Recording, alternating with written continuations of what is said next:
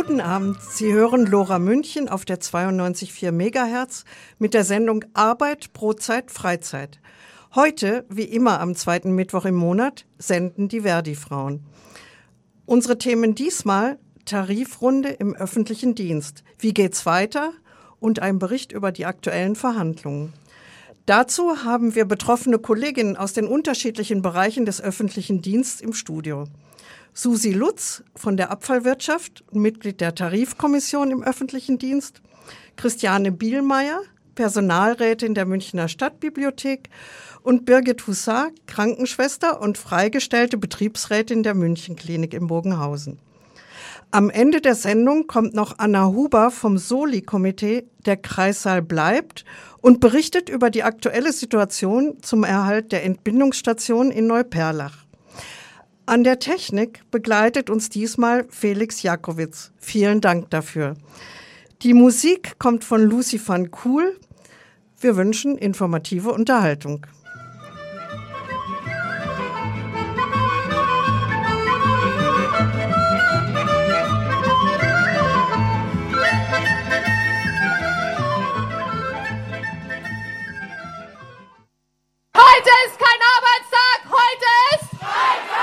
Solidarisch zusammenstehen für mehr Gehalt und Gerechtigkeit.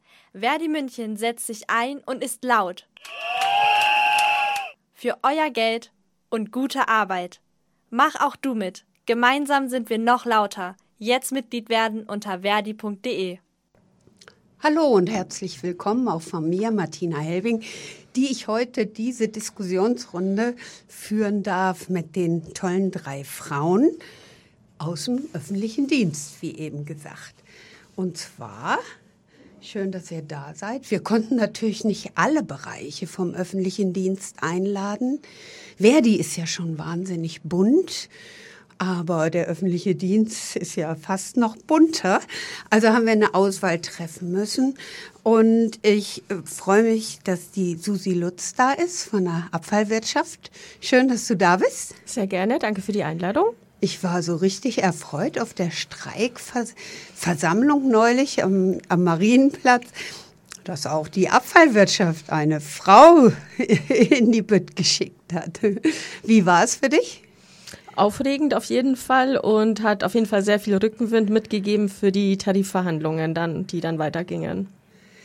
So, und dann ist die Birgit Hussar da.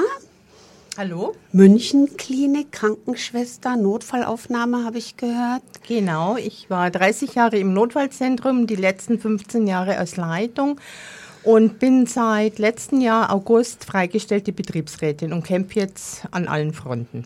Und ist es entspannter als in der Notfallaufnahme? Es ist körperlich entspannter, aber psychisch ist es sehr, sehr anstrengend, weil es an allen Ecken und Kanten kracht. Ja, und dann ist unsere vielleicht vielen HörerInnen bekannte Christiane Bielmeier da, die ja sonst hier so am Mikrofon eher steht für uns Verdi-Frauen. Aber du bist auch in der Streikleitung. Warum, Christiane? Ja, genau. Ich arbeite bei der Münchner Stadtbibliothek und daher bin ich dort jetzt auch Personalrätin und engagiertes Verdi-Mitglied und ja, kämpfe dafür, dass der Tariflohn sich erhöht. Und ist auch nicht deine erste Tarifrunde, oder? Nein, das nicht. Jetzt äh, vielleicht, dass wir diesen bunten Bereich mal ein bisschen genauer erklären. Was ist eigentlich Abfallwirtschaft alles? Also bei uns in München ist die Abfallwirtschaft die großen orangen Müllautos, die jeder kennt, die in aller Regel zuverlässig den Müll holen, die vielen Wertstoffe für die im ganzen Stadtgebiet verteilt sind. Genau, Sperrmüll, also wir haben ja sehr viel und aber das, was die Leute natürlich als allererstes wahrnehmen, sind die Wertstoffhöfe und meine KollegInnen, die eben unseren Hausmüll abholen. Und was, was ist sonst noch? Also du bist in der Verwaltung. Genau, ich bin in der Verwaltung, auch eben als Personalrätin unter anderem, bin aber nicht freigestellt. Und wir machen eigentlich von den Gebührenbescheiden über Mahnungen, Rechnungen bezahlen, Werkstatt. Wir haben eine Werkstatt, das ist die Zentralwerkstatt für die ganze Landeshauptstadt München. Was, was macht ihr in der Werkstatt? Autos reparieren. Ach Müllabfuhr, so. also auch wenn die Stadtbibliothek mit ihrem Bücherbus kommt, der wird dann auch repariert. Genau, also für alle Fahrzeuge der Landeshauptstadt München von der Bestattung zum Bücherbus wird alles repariert bei Und uns. das ist in der Abfallwirtschaft. Und das in der Abfallwirtschaft, ganz genau. Also da sind dann die Kfz-Mechaniker oder Genau, wie, das wie sind auch heißen die heute noch? wir, ja, wir haben auch eine Schlosserei. Wir machen auch unsere Fahrzeugplakate tatsächlich selber, die man auf den Müllautos sieht. Wir haben eine Also die eigene mit den tollen Sprüchen. Genau, die mit den tollen Sprüchen. Genau, machen die Fahrzeugplakate selber, ähm, Kfz-Mechatroniker, Schlosserei. Also wir haben alles. Wir machen auch, also unser TÜV, den machen wir quasi auch selber. Der kommt dann fünfmal in der Woche. Und ja, von A bis Z eigentlich. Von A bis Z. Wie viele Leute arbeiten in dem Bereich? So in etwa? Äh, also beim ganzen AWM sind wir ungefähr 1800 Mitarbeiter. Okay. Und der große Bereich ist aber eben der operative Bereich mit auch der Werkstatt, die dazugehört. Das sind ja auch die ArbeiterInnen sozusagen. Aber Frauen in dem Bereich? Ähm, in der Werkstatt äh, haben wir Frauen, auch in der Müllabfuhr. Also wir haben auch Müllladerinnen tatsächlich und auch Kraftfahrerinnen. Und auch am Wertstoffhof haben wir einige Frauen, aber es ist natürlich noch nicht so viel, wie wir es uns gerne wün- wünschen würden. Und da soll jetzt aber ein bisschen Auftrieb kommen und auch ein bisschen mehr Werbung gemacht werden, damit sich auch Frauen bewerben, weil auch Frauen können den Job ganz genauso gut machen. Eine Frau kann genauso eine Mülltonne lernen wie auch ein Mann. Und wie viele Frauen seid ihr so im Personalrat im Verhältnis? Tatsächlich nur zwei von 13. Das ist ein bisschen schade. Da ist Luft nach oben. Da ist Luft nach oben, aber ähm, dadurch, dass wir, also wir haben eine JAF, die besteht aus drei Mitgliedern, JAF ist was? Jugend- und Auszubildendenvertretung und ähm, da sind es zwei Mädels und ein Junge, das sind wir als Frauen in der Überzahl. Ähm, genau, aber ich denke, das wird im Laufe der Zeit besser, weil wir immer mehr engagierte Frauen haben und die sich dann bestimmt bei den nächsten Wahlen dann auch aufstellen werden, lassen werden. Aber es ist einfach eine Männerdomäne, ganz klar. Und das spiegelt sich halt im Personalrat dann auch wieder in der Verteilung. Christiane, Stadtbücherei ist eine Frauendomäne, oder? Ja, genau. Also bei uns ist die Mehrheit der Mitarbeiterinnen oder mitarbeitenden Frauen. Äh, Im Personalratsgremium haben wir es tatsächlich nicht geschafft, äh, das Verhältnis äh, wirklich wiederzuspiegeln. Wir haben jetzt verhältnismäßig viele Männer auch im Gremium, aber die Vorsitzende, die erste Stellvertretung und die zweite Stellvertretung sind Frauen. Und die Jugendauszubildendenvertretung auch. Genau, die auch. Ja, und wie viele Leute arbeiten so bei euch in den Stadtbibliotheken? Ja, es äh, schwankt so ein bisschen, 580, aber da die Stadtbibliothek, die Münchner Stadtbibliothek auch tatsächlich im Wachsen ist und mehr Filialen eröffnet werden sollen, ist es tatsächlich so, dass wir über die 600 geschätzt äh, kommen werden, wenn man dann Personen findet, die für das Geld arbeiten kommen. Oh, da sind wir schon bei dem Bereich, oder? Irgendwie denkt man immer da, mal die Leute haben mit Büchern zu tun und so, die äh, müssen doch sicherlich ein bisschen mehr Geld verdienen. Wie ist das so? Ja, das ist ganz unterschiedlich. Also es gibt natürlich äh, Bibliothekare und Bibliothekarinnen, die haben ein Fachhochschulstudium oder ein Hochschulstudium absolviert und die fangen mit äh, E9C an. Ähm, ja, das würde entsprechen so, wenn man anfängt, 3.390 Euro brutto. Und ja, wir haben aber auch ganz viele Personen, die nur angelernt worden sind, weil bis vor ein paar Jahren in Bayern keine Ausbildung, es keine Ausbildung zum Fachangestellten für Medien und Informationsdienste gab. Das heißt, wir haben QuereinsteigerInnen. Ich bin auch eine Quereinsteigerin und habe ähm, da gibt's dann die Eingruppierung E5. Das ist dann natürlich einiges weniger, Ja, die genau. E5. Da. Die E5, die entspricht jetzt 2576 Euro und das ist äh, bei einer Vollzeitstelle, wenn man gerade anfängt, also Stufe 1. Und das Problem ist aber auch, dass wir nur sehr wenige Vollzeitstellen haben. Ganz viele von meinen Kolleginnen sind in Teilzeit Ja. und arbeiten in Teilzeit und ja. Ihr habt natürlich auch noch einige, die äh, nur dafür da sind. Also ich gehe oft in die Stadtbibliothek, die, äh, die wohl nur die Bücher einsortieren. Ja, Kriegen die auch eine E E5? Nein, die kriegen keine E5. Also es gibt, es ist unterschiedlich, aber es gibt tatsächlich auch bei uns Kräfte, die in E2 eingruppiert Oje. sind. Und E2 bedeutet, ähm, 2242 Euro. Und immer aber brutto, ne? Immer brutto, Immer brutto und bei ja. einer Vollzeitstelle. Und es sind aber in der Regel nur Einstellkräfte, die nur stundenweise kommen. Mhm. Aber trotzdem, also es sind da in der Mehrheit Schüler oder StudentInnen oder Personen, die sich was dazu verdienen wollen. Aber ja, Also ihr seid auch dabei beim Streik und jetzt öffentliche Dienst, denken wir ja immer alle, die Kliniken, die sind doch jetzt privatisiert, das ist ja eine GmbH oder sonst irgendwas. Äh, ihr habt aber Anlehnung an öffentlichen Dienst, oder? Ja, wir werden nach dem TVÖD tatsächlich auch bezahlt ähm, und kämpfen wirklich dafür, weil wir natürlich auch Geringverdiener bei uns in der Klinik haben. Ohne die wird es auch nicht laufen. Zum Beispiel Patientenfahrdienst, zum Beispiel die Küchenmitarbeiterinnen. Äh, ohne die würde es im Krankenhaus tatsächlich nicht laufen. Und deswegen kämpfen wir auch darum, dass wir mindestens 500 Euro nicht nur die 10,5 Prozent, weil 500 Euro brutto ähm, wirken sich bei diesen Mitarbeiterinnen anders aus wie bei den anderen Angestellten. Ja, und wir in der Bibliothek haben auch einige Kräfte aus den Wäschereien damals bekommen und die haben tatsächlich bei uns mit E3 angefangen. Genau so ist es. Also es gibt wirklich im Krankenhaus äh, auch Geringverdiener, die immer vergessen werden. Die sind auch während der Pandemie vergessen worden. Zum Beispiel die ganzen Bonis, die ausbezahlt worden sind. Da hat weder ein Patientenfahrdienst noch eine Küchenangestellte oder Angestellter äh, irgendwas davon gesehen. Und deswegen müssen wir wirklich darauf achten, dass auch diese Mitarbeiterinnen wirklich jetzt mal bedacht werden. Und deswegen kämpfen wir wirklich dafür. Und ich meine, du hast ja in der Notaufnahme gearbeitet bis vor kurzem. Und wie wir gehört haben, in der Klinik gibt es nicht nur ausgebildete Pflegekräfte und Ärztinnen, äh, sondern eben die ganzen vielen anderen. Und ihr habt auch ein großes Problem äh, haben- mit Überlastungen. Aber äh, dam, damit wir das Ganze hier ein bisschen rund machen, jetzt, äh, wenn gestreikt wird, dann fällt es ja äh, meistens auf, weil die U-Bahn nicht fahren. Äh, oder am meisten haben sich die Leute, glaube ich, aufgeregt, dass sie ihren Flieger nicht gekriegt haben. Oder das ist zumindest in der Presse ziemlich heftig diskutiert worden. Und dass auch die Kitas zu sind. Wir haben keine Erzieherinnen heute hier, aber von den Sozial- und Erziehungsdiensten habe ich auf der phänomenalen Streikkundgebung am 21. März von einer Kollegin einen kurzen O-Ton zum Einspielen. Wir SozialarbeiterInnen sind eine sehr leidgeprüfte Berufsgruppe. Warum?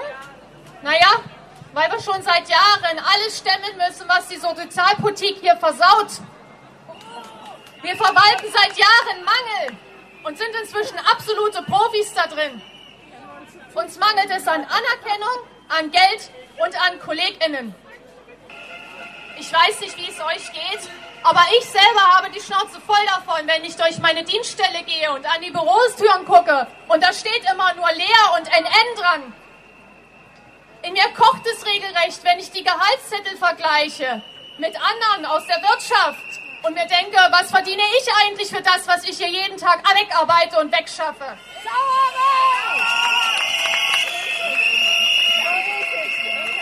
Und mir kommt regelrecht die Galle hoch, wenn ich an diese Heuchelei denke. Weil wir bekommen immer nur warme Worte. Wunderbare warme Worte, die kosten nämlich auch nichts. Aber viel, viel schlimmer, zu Corona-Hochzeiten, ein kleines Geheimnis.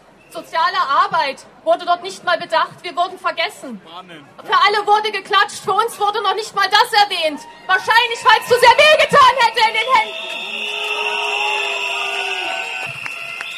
Und trotzdem sind wir alle immer wieder da, jeden Tag und tun unsere Arbeit nach bestem Wissen und Gewissen mit zahllosen Überstunden. Weil es das ist, was soziale Arbeit macht.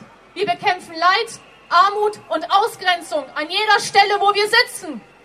Wir sind wichtig, wir sind mehr wie systemrelevant, wir sind das System. Ja, gell?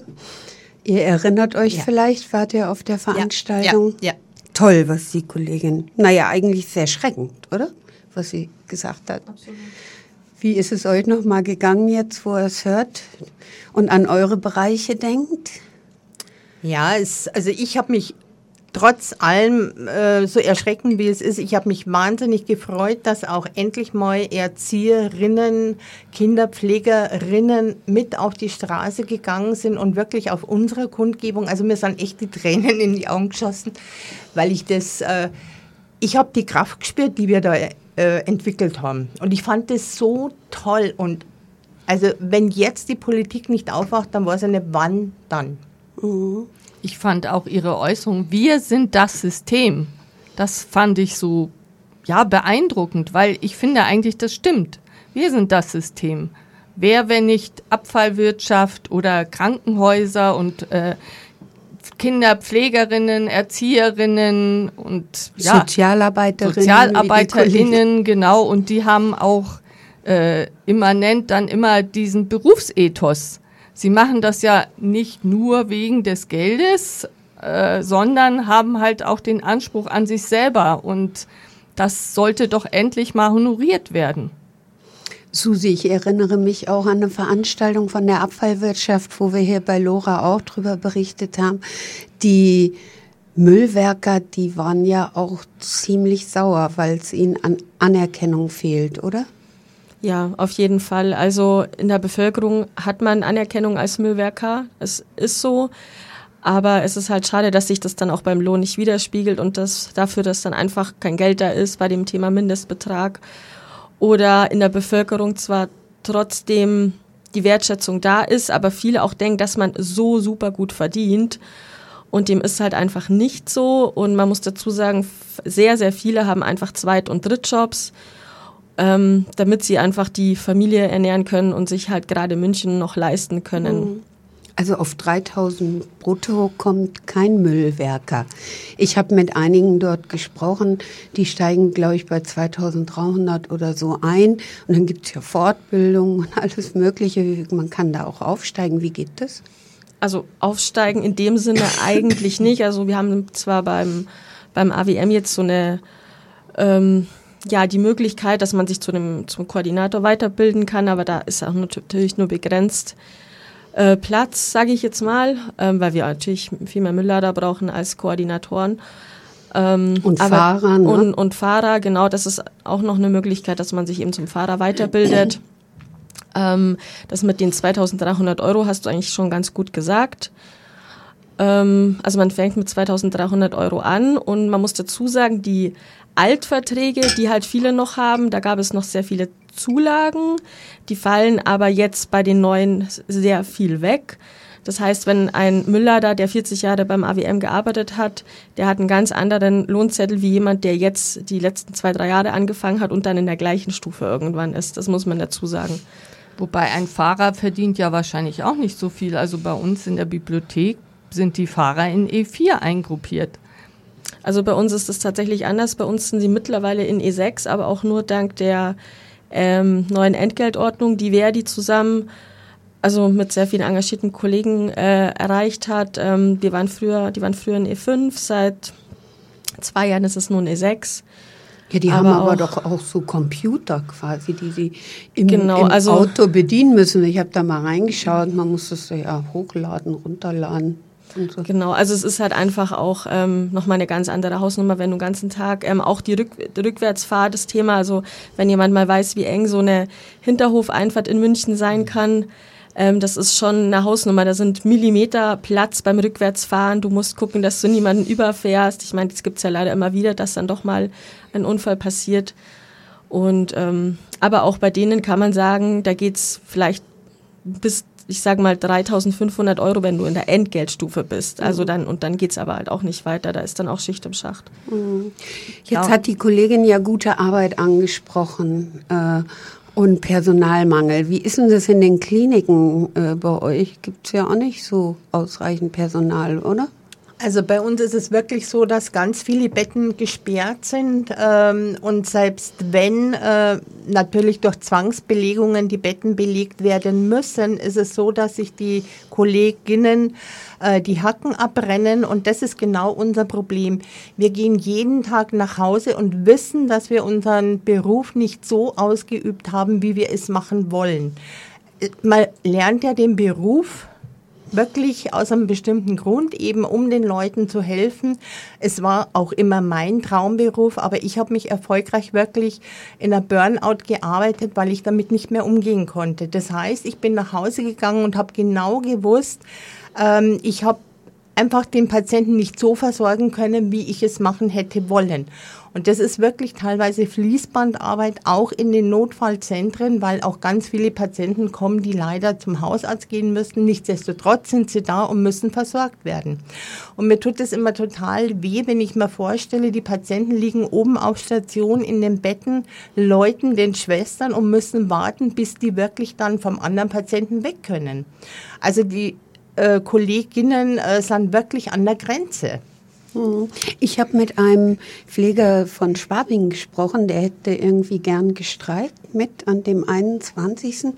Und dann war es aber so, dass der Notfallplan, also die Notfallplan, Notdienstvereinbarung, Notdienstvereinbarung besagte, dass er da bleiben musste, aber er war nie, also die waren nie mehr in der Abteilung. Das ist das Traurige, dass wir jetzt schon die ganze Zeit an der Mindestbesetzungsgrenze sind. Das heißt, wir bräuchten deutlich mehr Personal.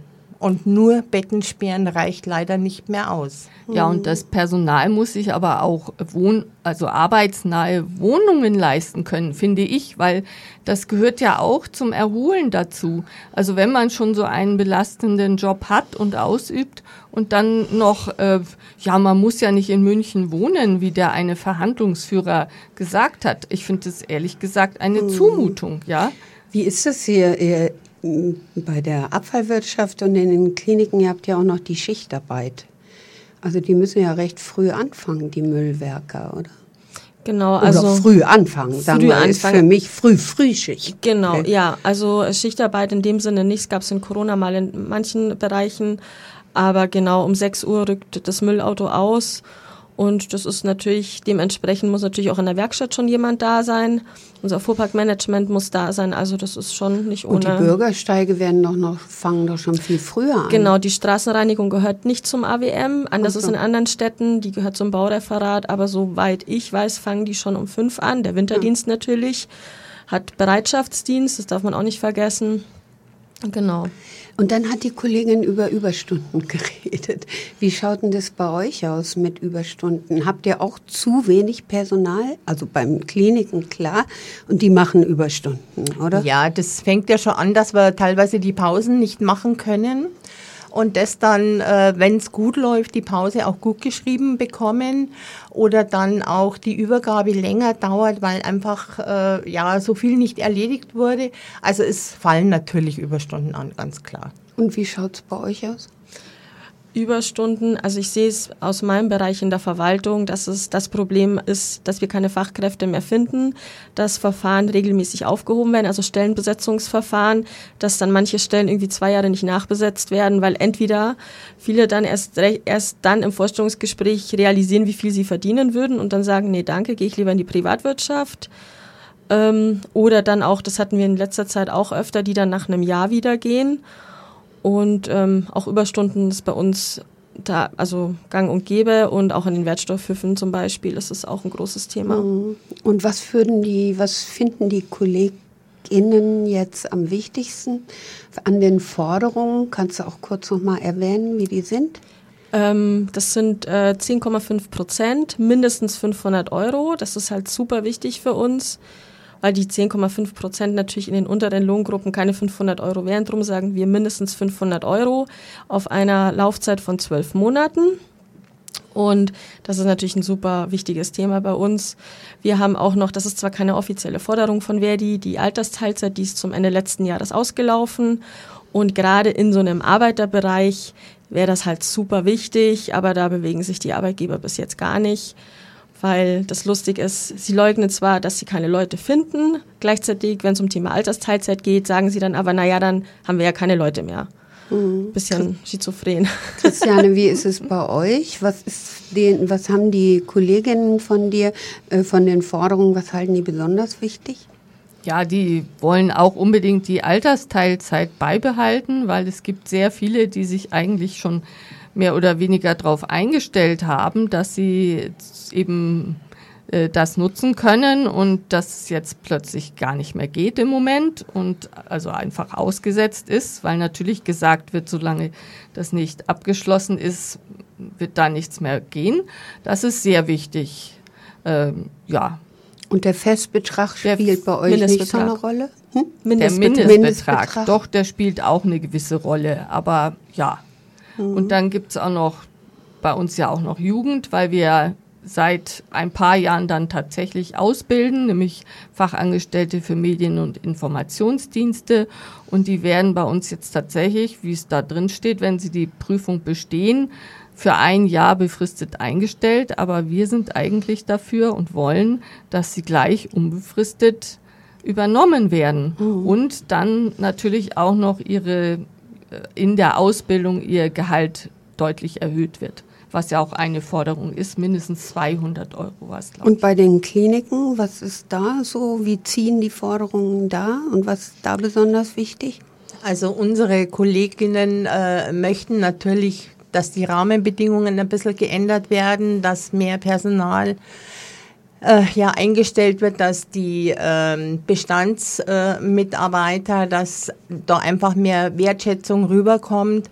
Natürlich mehr Geld, klar, weil ich habe ganz viele Mitarbeiterinnen gehabt ähm, im Notfallzentrum, die einen Nebenjob gemacht haben. Ich weiß das auch von den Stationen, von den Intensivstationen die Nebenjobs haben, weil sie sich sonst die Wohnung in München nicht leisten können. Und auch die Aussage, man braucht nicht aufs Land ziehen. Ich bin aufs Land gezogen, weil ich alleine, alleinstehend bin und mir sonst der Wohnung nicht leisten könnte. Also das, da muss jetzt wirklich endlich mal was passieren. Mhm, okay, dann schauen wir uns nach der Musikpause mal an, was in Potsdam passiert ist bei den Verhandlungen. Eigene Villa? Eigene Meinung. Kurt Tucholsky. Lora München, das freie Radio, sendet montags bis donnerstags von 16 bis 24 und freitags von 16 bis 21 Uhr und rund um die Uhr als Stream und Podcast. Ein Rückhalt, ich nehme das Gefühl, ich nehme die Streitkraft mit nach Potsdam. Wenn die Arbeitgeber kein Angebot bringen, dann geht's weiter. Ja, Susi Lutz war das von der Abfallwirtschaft auf der Kundgebung am 21. März. Und sie ist bei uns im Studio und wird uns gleich berichten, was in Potsdam war. Aber ansonsten ist auch noch da die Birgit Hussar von der Mönchenklinik und Christiane Bielmeier heute als Interviewpartnerin von der Stadtbibliothek. Ja, Susi, ne? Da war volle Power am 21. Und wie seid ihr in Potsdam bei den Verhandlungen geerdet worden? Ja, also es war auf jeden Fall sehr ernüchternd und man ist sehr unzufrieden nach Hause gefahren. Das muss man sagen. Naja, man kann so viel sagen, zwei Tage ist eigentlich gar nichts passiert und am dritten ein bisschen was. Dann aber auch erst am Abend, weil die Arbeitgeberseite ein bisschen mit sich selber beschäftigt war, statt ein richtiges Angebot vorzulegen. Man hat ja jetzt in der Zeitung von 8 Prozent mindestens 300 Euro gelesen. Nancy Faeser hat dann bewusst äh, die Laufzeit verschwiegen. Das wären dann nämlich zwei Jahre gewesen. Wir wollten ja 500 Euro, 10,5 Prozent auf ein Jahr. Und ähm, naja, zwei Tage lang waren die Arbeitgeber nicht imstande, uns auch nur irgend, über irgendwas mit uns zu reden weil, naja, es ist kein Geld da und Fachkräftemangel gibt's nicht, aber eigentlich schon, je nachdem, ob es gerade zum Thema passt. Und dann kommen die immer noch mit so einer Energiepauschale, äh, genau. die sie dann auch noch so in den Raum werfen. Und dann gibt's noch 1000, wie viel? Äh, 3000 Euro, die wurden dann auch ausgeschöpft, also als Angebot, Denkmodell, wie wir es genannt haben. Das hätte es dann im ersten Jahr gegeben und erst im zweiten Jahr wäre das quasi tabellenwirksam geworden, die 300 Euro, die sie uns da vorgeschlagen haben. Aber wir, uns ist halt wichtig, dass in der Tabelle quasi gleich was dazukommt, weil das wird eben in die Rente eingezahlt und in die Sozialversicherungen. Das ist halt super wichtig. Mhm. Ja. Wie läuft denn das so ab?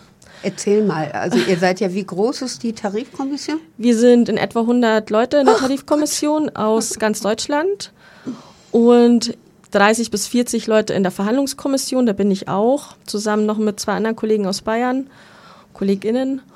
Und ähm, also es läuft in der Regel so ab, dass sich die Verhandlungsspitze, Frank Wernicke, Christina Behle und Oliver Bandosch, mit der Spitze vom Verband Kommunaler Arbeitgeber und mit dem Bund sich erstmal beraten.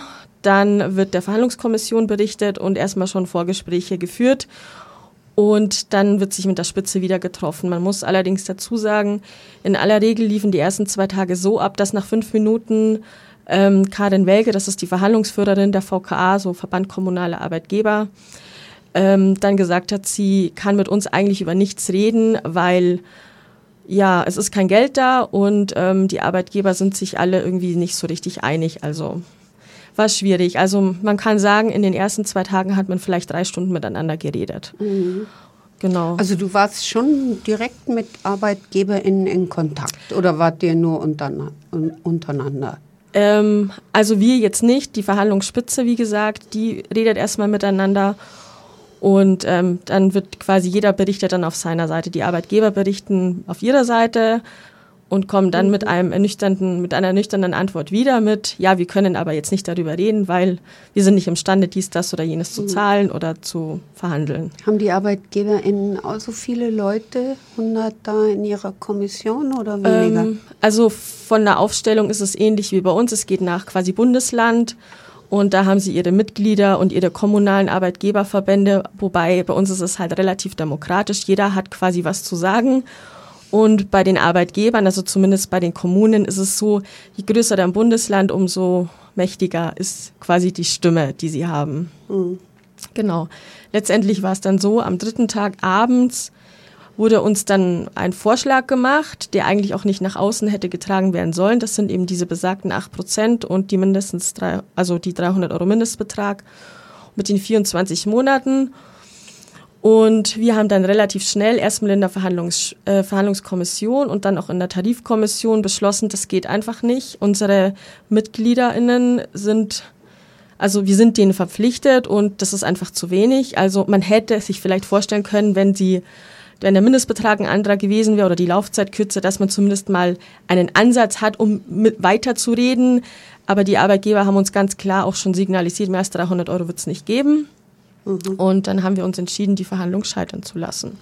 Also das war, war es ein Vorschlag oder war es einfach bloß ein Denkmodell? Genau, es war ein Denkmodell und sowohl die Gewerkschaft als auch die Arbeitgeber haben sich darauf verständigt, dass wir über dieses Denkmodell nicht reden werden. Mhm. Es war dann aber so, dass bei der Pressekonferenz Nancy Faeser auf einmal diese Daten auf den Tisch gepackt hat. Aus den sieben Prozent, über die uns mit uns geredet wurde als Gewerkschaft, wurden dann acht Prozent. Keiner weiß, wo sie die ein Prozent hergenommen hat auf dem Weg zum Mikro. Und man muss dazu sagen, auch die Kommunen waren damit nicht einverstanden, weil die Arbeitgeber auch gesagt haben, wir werden das nicht rausgeben.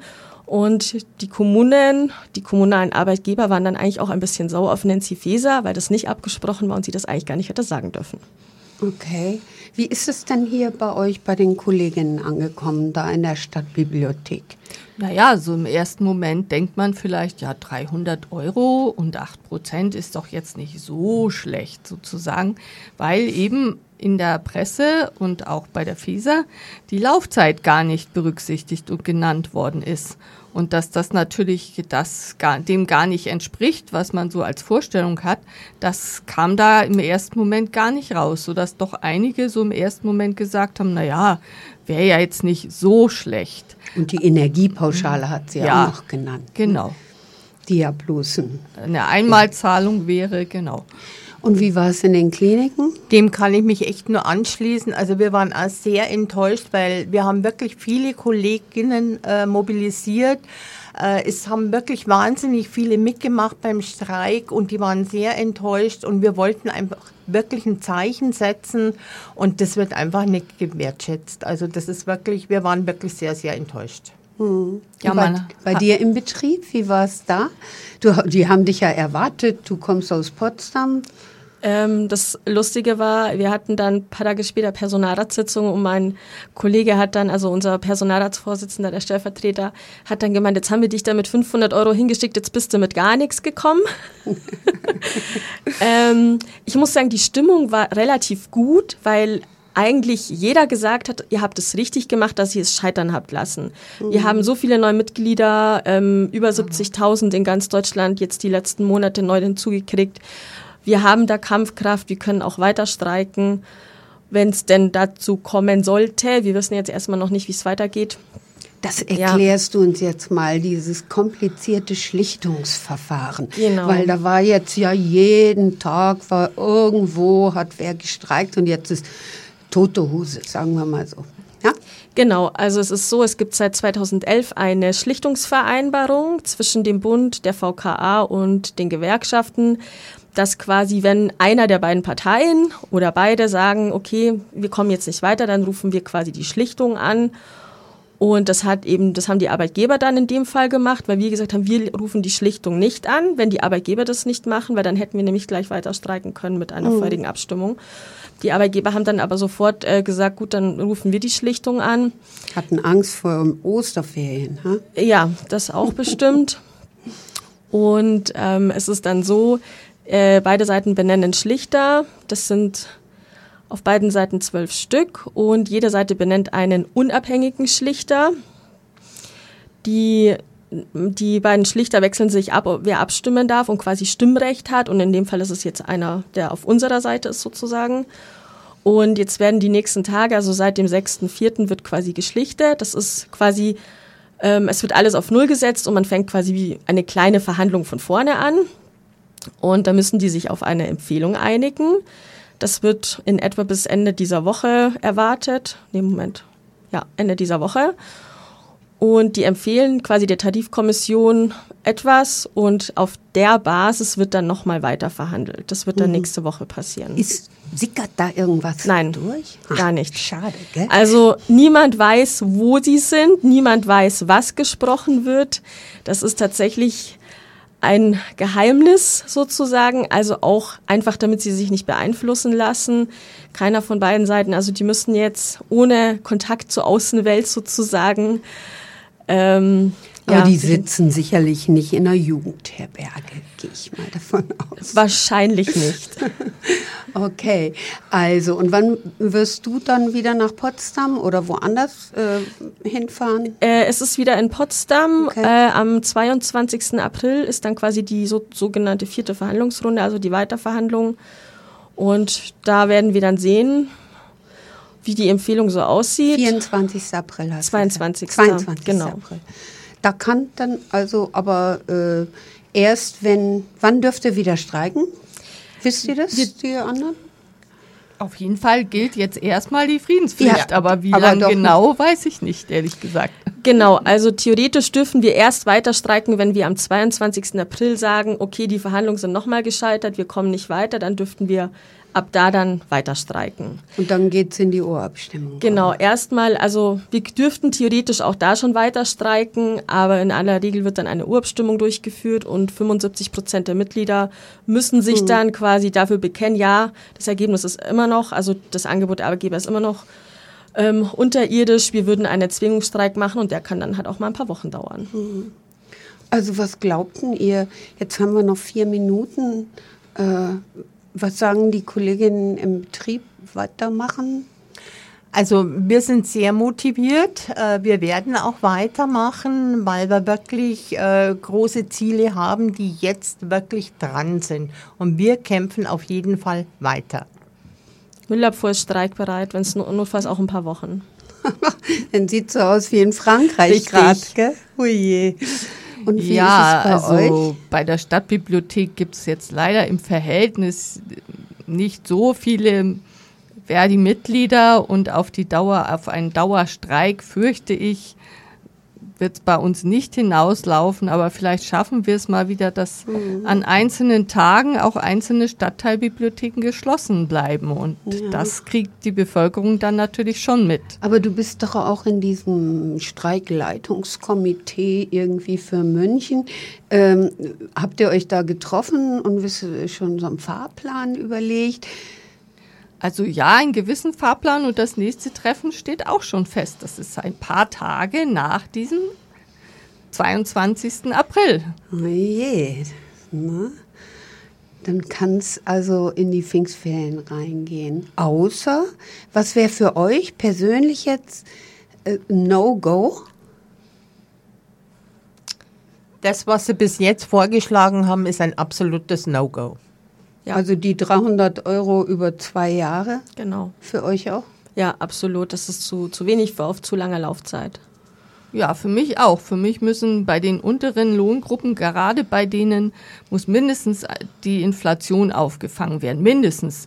Und wir haben durch die hohe Inflation in den letzten Jahren eigentlich auch einen Reallohn Einbußen gehabt und eigentlich müsste es deutlich höher werden, das Angebot. Und vor allen Dingen sollte es respektvoll sein. Und ich empfinde das Angebot, was jetzt nach drei Verhandlungsrunden erstmal gekommen ist, eigentlich als überhaupt nicht respektvoll. Weil das ist ja das, was auf dem Tisch liegt, sind die, was waren das? Gar, gar nichts für die unteren Lohngruppen, oder? Ja, die 300 Euro auf zwei Jahre, aber das war Das gar kein war ja nur ein Denkmodell. Richtig, das war nicht mal ein offizielles Angebot. Und das offizielle Angebot war im Februar und das waren 5% ohne irgendwelchen Mindestbetrag. Auf 27 Richtig, Monate. Richtig. Hm. Okay, und das ist in den Kliniken, denke ich, auch wichtig. Wenn die jetzt 300 im ersten Jahr sagen, ich, ich handle jetzt mal mit euch, 300 im ersten Jahr sagen, äh, kriegt ihr und äh, im nächsten Jahr nur noch Prozente oder so, wäre das dann vielleicht machbar? Für das erste Jahr kann man reden, im zweiten fehlt aber dann noch was. Und es kommt natürlich auf die Rahmenbedingungen an. Da gibt es ja noch ganz viele andere Themen wie diesen Zukunftssicherungstarifvertrag, wo man Löhne einbehalten möchte von Pflegekräften. Gerade in den Kliniken äh, schwebt es wirklich wie ein Damoklesschwert über uns. Und ich denke auch an die ganzen Auszubildenden bei uns. Äh, ich kenne ganz viele, die auch abspringen, weil sie sagen, nee, das hat keine Zukunft, die Pflege. Und das fände ich sehr, sehr schade. Gerade für die ganzen älteren Mitbürger. Wir haben einen Versorgungsauftrag für die Stadt München, für die Bevölkerung. Und den wollen wir ausüben, und zwar anständig. Ja, das wird also spannend. Und wir sind schon wieder am Ende der Sendung. Und du hast gerade so schön, äh, wir, ihr seid für die Versorgung der Kliniken, für die Bevölkerung in München und fürs Umland zuständig. Jetzt kommen gleich äh, die Hebammen oder vom Kreissaal retten äh, in, in Neuperlach, weil da soll ja jetzt erst 2028, aber soll ja auch was passieren, dass wir schlechter betreut werden hier. Ich wünsche euch alles Gute, ja, und wir sehen uns äh, wieder, entweder zum Feiern eines tollen Abschlusses oder ja, zum Streiken, ne? Genau. Also vielen Dank an Susi Lutz von der Abfallwirtschaft, an Birgit Toussaint von der Münchenklinik und Christiane Bielmeier von der Stadtbibliothek. Und Martina Helbing verabschiedet sich hier am Mikrofon.